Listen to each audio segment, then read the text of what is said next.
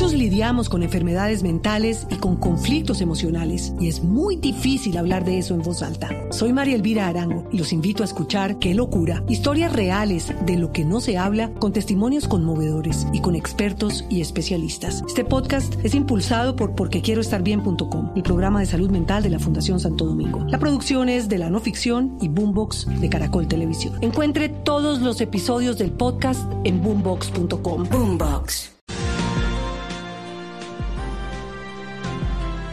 Felipe 956, me están llegando unos mensajes de texto en las últimas horas, supuestamente firmados por el doctor Sergio Fajardo, invitándome a votar en blanco el próximo 19 de junio. Yo, otra, otra, esa es otra parte de la campaña sucia, ¿no? Yo me resisto a creer que el doctor Fajardo... No, no, no, ya acaba de trinar el doctor Fajardo diciendo que no es él. Se lo tengo en línea para ampliar ah, sobre, sí, el tema. Pero eso hace parte de la campaña sucia de desprestigio contra el doctor Fajardo, contra Fico, en fin casi que podría asegurarle de dónde vienen esos mensajes, ¿no? 956, doctor Sergio, Fajardo, buenos días. Buenos días, Ricardo, un gusto saludarlos. ¿Tiene idea de dónde provienen estos mensajes firmados a su nombre invitando a votar en blanco? No tengo ni la menor idea. Eh, de Medellín ayer me escribieron y me dijeron, pero yo no puedo corroborar lo que voy a decir, que venían como de un, eso es a través de WhatsApp, y es un mensaje que parece ser que teléfonos que han utilizado para mandar comunicaciones de la alcaldía de Medellín, pero no, no, no soy capaz de demostrar eso. Pero bueno, hace parte, como dice Felipe, de una campaña sucia, una forma permanente de hacer política que yo señalo ahí y que, por supuesto, pues refleja lo que son. Usted dice que hay versiones que indican que podría venir de teléfonos utilizados por funcionarios de la alcaldía de Medellín y serán las autoridades las encargadas de adelantar esta investigación, doctor Fajardo. Queda claro que usted no está relacionado con esto. Muchos lidiamos con enfermedades mentales y con conflictos emocionales y es muy difícil hablar de eso en voz alta. Soy María Elvira Arango y los invito a escuchar Qué locura, historias reales de lo que no se habla con testimonios conmovedores y con expertos y especialistas. Este podcast es impulsado por porquequieroestarbien.com, el programa de salud mental de la Fundación Santo Domingo. La producción es de la no ficción y Boombox de Caracol Televisión. Encuentre todos los episodios del podcast en boombox.com. Boombox mensajes. Lo que sí pasó, y por eso algunas personas tenían las dudas sobre si era o no usted enviando el mensaje, es que ayer, sobre esta misma hora, usted publicó el documento que nos anunció aquí en Blue Radio, un documento de dos páginas, eh, en donde justifica por qué no va a votar por Gustavo Petro y además por qué no va a votar por Rodolfo Hernández, y anunciando su voto en blanco. Quisiera eh, decirles a los oyentes cuáles son los argumentos de, Sergio Fajardo para no decidirse por uno, por Petro ya sabíamos más o menos cuáles eran los argumentos, pero por Rodolfo Hernández teníamos todavía la curiosidad de saber, además del portazo que, que les pega el ingeniero Fajardo hace unos días, cuáles son los argumentos de valor frente al tema. Sí, pero termino, empiezo por el final. Yo voto en blanco porque es una decisión política, es una posición política en este momento en el marco de una democracia y yo arranco diciendo que entiendo perfectamente que en Colombia va a haber un cambio, eso lo venía reiterando desde hace mucho tiempo, y en las urnas las personas escogidas para liderar el cambio que vaya a tener Colombia fueron Gustavo Petro y Rodolfo Hernández. Eso es indiscutible. La campaña que yo hice, el proyecto que yo lideré, por supuesto, no tuvo la acogida con la ciudadanía y yo empiezo por reconocer eso y respetarlo, pero al mismo tiempo insisto en reivindicar una forma de hacer la política, unas propuestas que hemos hecho, porque yo soy una persona política y por eso he estado pues participando, reconociendo que no tengo la aceptación de la mayoría, pero sí tengo la obligación de defender y luchar los principios, las propuestas que yo he defendido durante todo este tiempo. Y razón para no votar por Petro, pues si quiere no la digo, eh, digamos que está reconocida, pero, pero no sobra reiterarlo. Y arranco siempre diciendo una condición personal. Desde que yo voté en blanco en el 2018, yo fui una blanco directo de una estrategia dirigida, sistemática, combinando todas las formas de lucha para eliminarme a mí en, en términos políticos en cabeza de Gustavo Petro, él como líder de su movimiento y perfectamente diseñada para lograr ese objetivo. utilizando todo tipo de recursos. Por eso digo, combinan todas las formas de lucha, porque podemos discutir y estar en desacuerdo, pues eso es legítimo y necesario.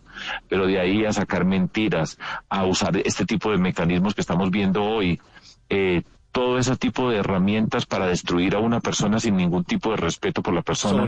y eso yo, yo en eso he sido reiterativo. Eso es una forma de la política que no se tiene que aceptar y no se tiene que condonar. Y una persona que hace eso y lidera eso, pues no considero desde mi perspectiva que no debe liderar un país. Sobre eso le entre otras cosas. Sobre eso le quería preguntar antes de que me dé los otros argumentos, doctor Fajardo, de por qué no va a votar por Gustavo Petro. ¿Siente identificada la estrategia de desprestigio de la que usted nos habla después del 2018? En lo que se ha revelado en las últimas horas en los petrovideos, eh, en las en las grabaciones de cómo se ponen de acuerdo en ese caso para para eh, eh, emprender una campaña de desprestigio moral contra Federico Gutiérrez en su momento desde la campaña de Gustavo Petro? Mire, yo llevo cuatro años en esto de manera sistemática. Lo que vimos en esos videos no es nada de lo que yo sé que hacen, lo que hacen en privado la una persona como Roy Barreras, lo que dice en privado, la manera como se comportan, porque además he tenido personas amigas que han estado en muchas de esas reuniones donde hablan eh, de la manera como hablan y la forma como han combinado todas las formas de lucha. Eso, pues, lo que estamos viendo no es nada, y lo digo con conocimiento y lo digo, repito, por haber experimentado lo que han hecho conmigo, que también se puede decir, porque hay personas que me dicen, no, pero es un problema personal suyo, pues la política es así, hay que tragarse sapos, y dije, yo no creo en eso, yo creo que la política se puede hacer, se puede hacer de manera transparente y se puede respetar al que, con quien uno se diferencia, pero el todo vale no puede ser, o por lo menos yo he luchado en mi vida política y pública, porque no todo vale en política, porque se tiene que respetar, porque, porque se puede hacer de otra manera y eso pues me lo han hecho de manera sistemática. Y a mí me descalifican diciéndome, no, es que su superioridad moral eh, es un vengativo, eh, no es así. Yo estoy hablando de unos principios y una forma de hacer la política y así la han hecho. Y lo que estamos viendo ahí en esos videos de Roy Barreras no es nada comparado con lo que pasa detrás de ese mundo. Sí. Doctor Fajardo, ¿por qué, ahora voy a la acera de enfrente en la campaña política, ¿por qué deciden no votar por Rodolfo Hernández? Sí, y repito, eh, yo conozco a Rodolfo Hernández desde hace tiempos, antes de ser candidato a la alcaldía, estuvieron en mi oficina hablando conmigo unas personas de Santander, hablamos de la, de la forma de hacer política. Después de que ganó la alcaldía, eh, volvieron y hablaron conmigo. De hecho, personas que trabajaron conmigo fueron a trabajar con él en la alcaldía de Bucaramanga, ayudarle a organizar su gobierno. Rodolfo Hernández es un tremendo fenómeno político, tremendo.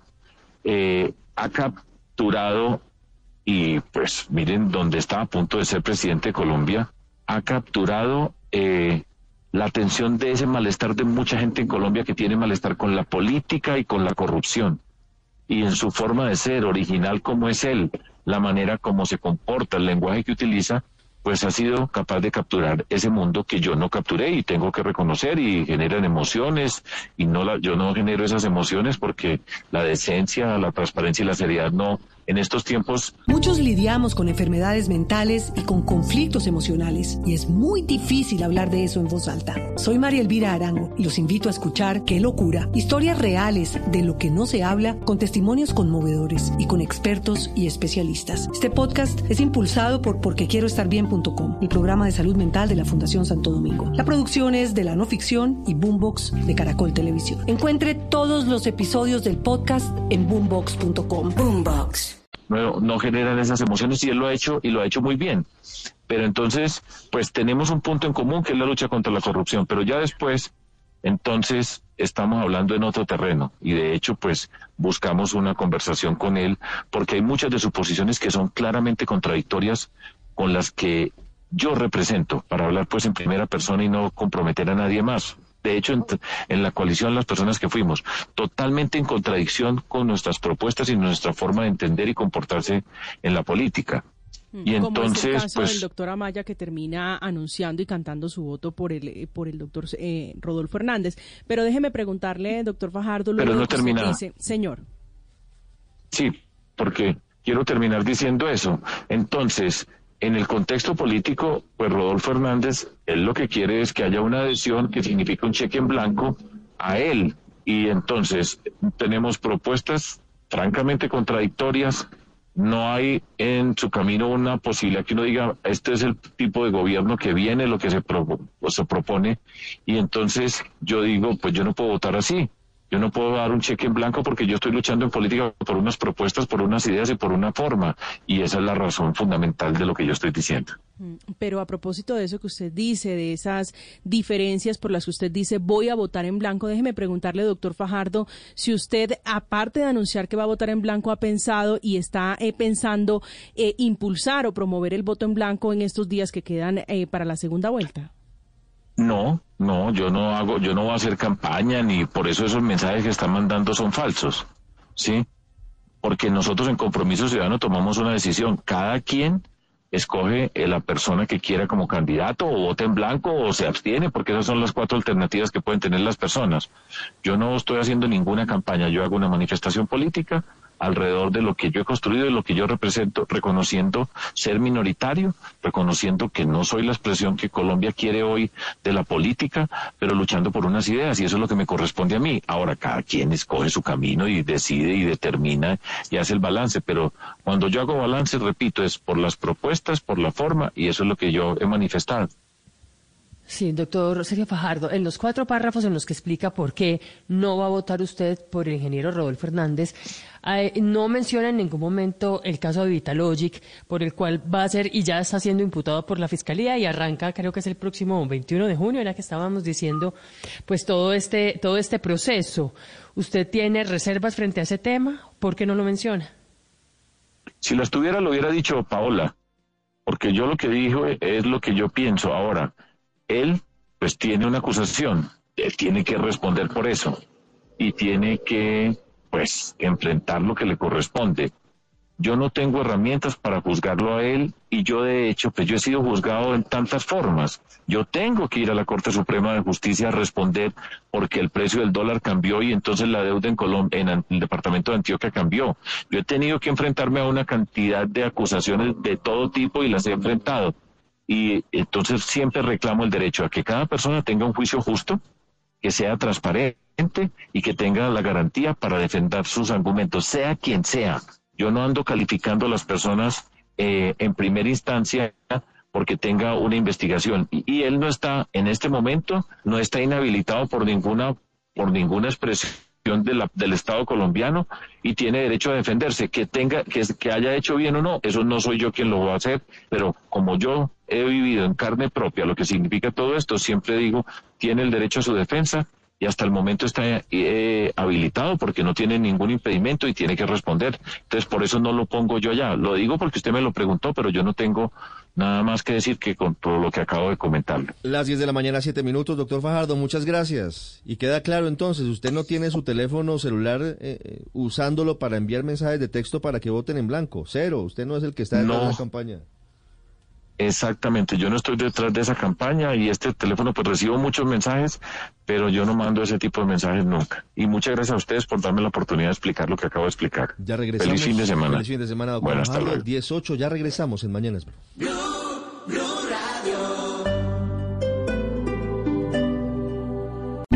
lidiamos con enfermedades mentales y con conflictos emocionales y es muy difícil hablar de eso en voz alta. Soy María Elvira Arango y los invito a escuchar Qué locura, historias reales de lo que no se habla con testimonios conmovedores y con expertos y especialistas. Este podcast es impulsado por porquequieroestarbien.com, el programa de salud mental de la Fundación Santo Domingo. La producción es de la no ficción y Boombox de Caracol Televisión. Encuentre todos los episodios del podcast en boombox.com. Boombox.